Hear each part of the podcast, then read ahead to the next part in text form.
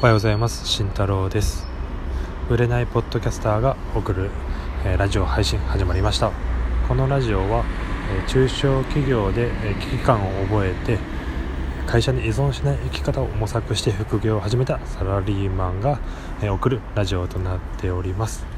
今日、えお話しするテーマは Pinterest というアプリです。え皆さん、え使用されていますでしょうか、え最近音声配信者などが、え盛んに使っている傾向があるなと思いましたのでちょっと紹介をさせていただきます、まあ、ピンタレスト、え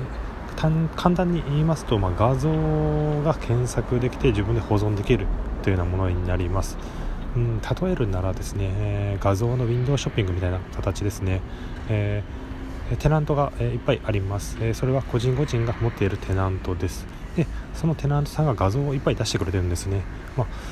すごく綺麗な画像であったりとか、え、自分自身で、え、作られた画像であったりとかそういったものがいっぱい並んでいます。でそれを一般の方がそれを見ることができるわけですよね、えー、普通にプラプラと歩いてなんかいい画像ないかなっていうので。でイラストであったらあこのイラストいいなと思ったらちょっとカゴに入れてもらう。えこの風景画像いいなと思ったらまたか、えー、カゴに入れてもらうというようなものになっています、ね、そのカゴに入れるという行為が、えー、ピン止めになるんですよね。あのコルクボードに写真をピンする。ブサッと刺して、えー、ピン止めするようなああいったイメージです、まあ、そういった意味でピンタレストという名前がついています、まあ、この、え、画像を、ま、保存する、え、アプリなんですけども何がいいかと言いますと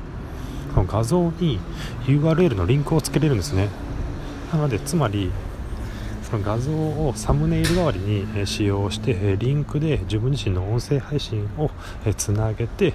集客をしていくということができるみたいです。でさらにいいところが Google の SEO 対策というのも結構優秀みたいなのでなのであの集客口としてえー今後使っていけるのかなというふうに思っています、まあ、音声配信だけではなくてまあ、他の自分自身の商品コンテンツを販売している人であればその画像に、えこういった商品、えありますよであったりとか、まあ、そのイメージ画像ですねを載せて、えー、ピンタレストにアップする。でそれをき、え、見て気に入った方が、カゴに入れて URL からそこに商品に飛んでいくというような流れになります、うん、海外ではかなり音声配信の方々はこのえー、組み合わせでされているようなので、えー、皆さんも参考にしてみてください、はい、では今日、えー、紹介したのはピンタレストでした、えでは、え皆さん今日も一日頑張っていきましょう。じゃあね。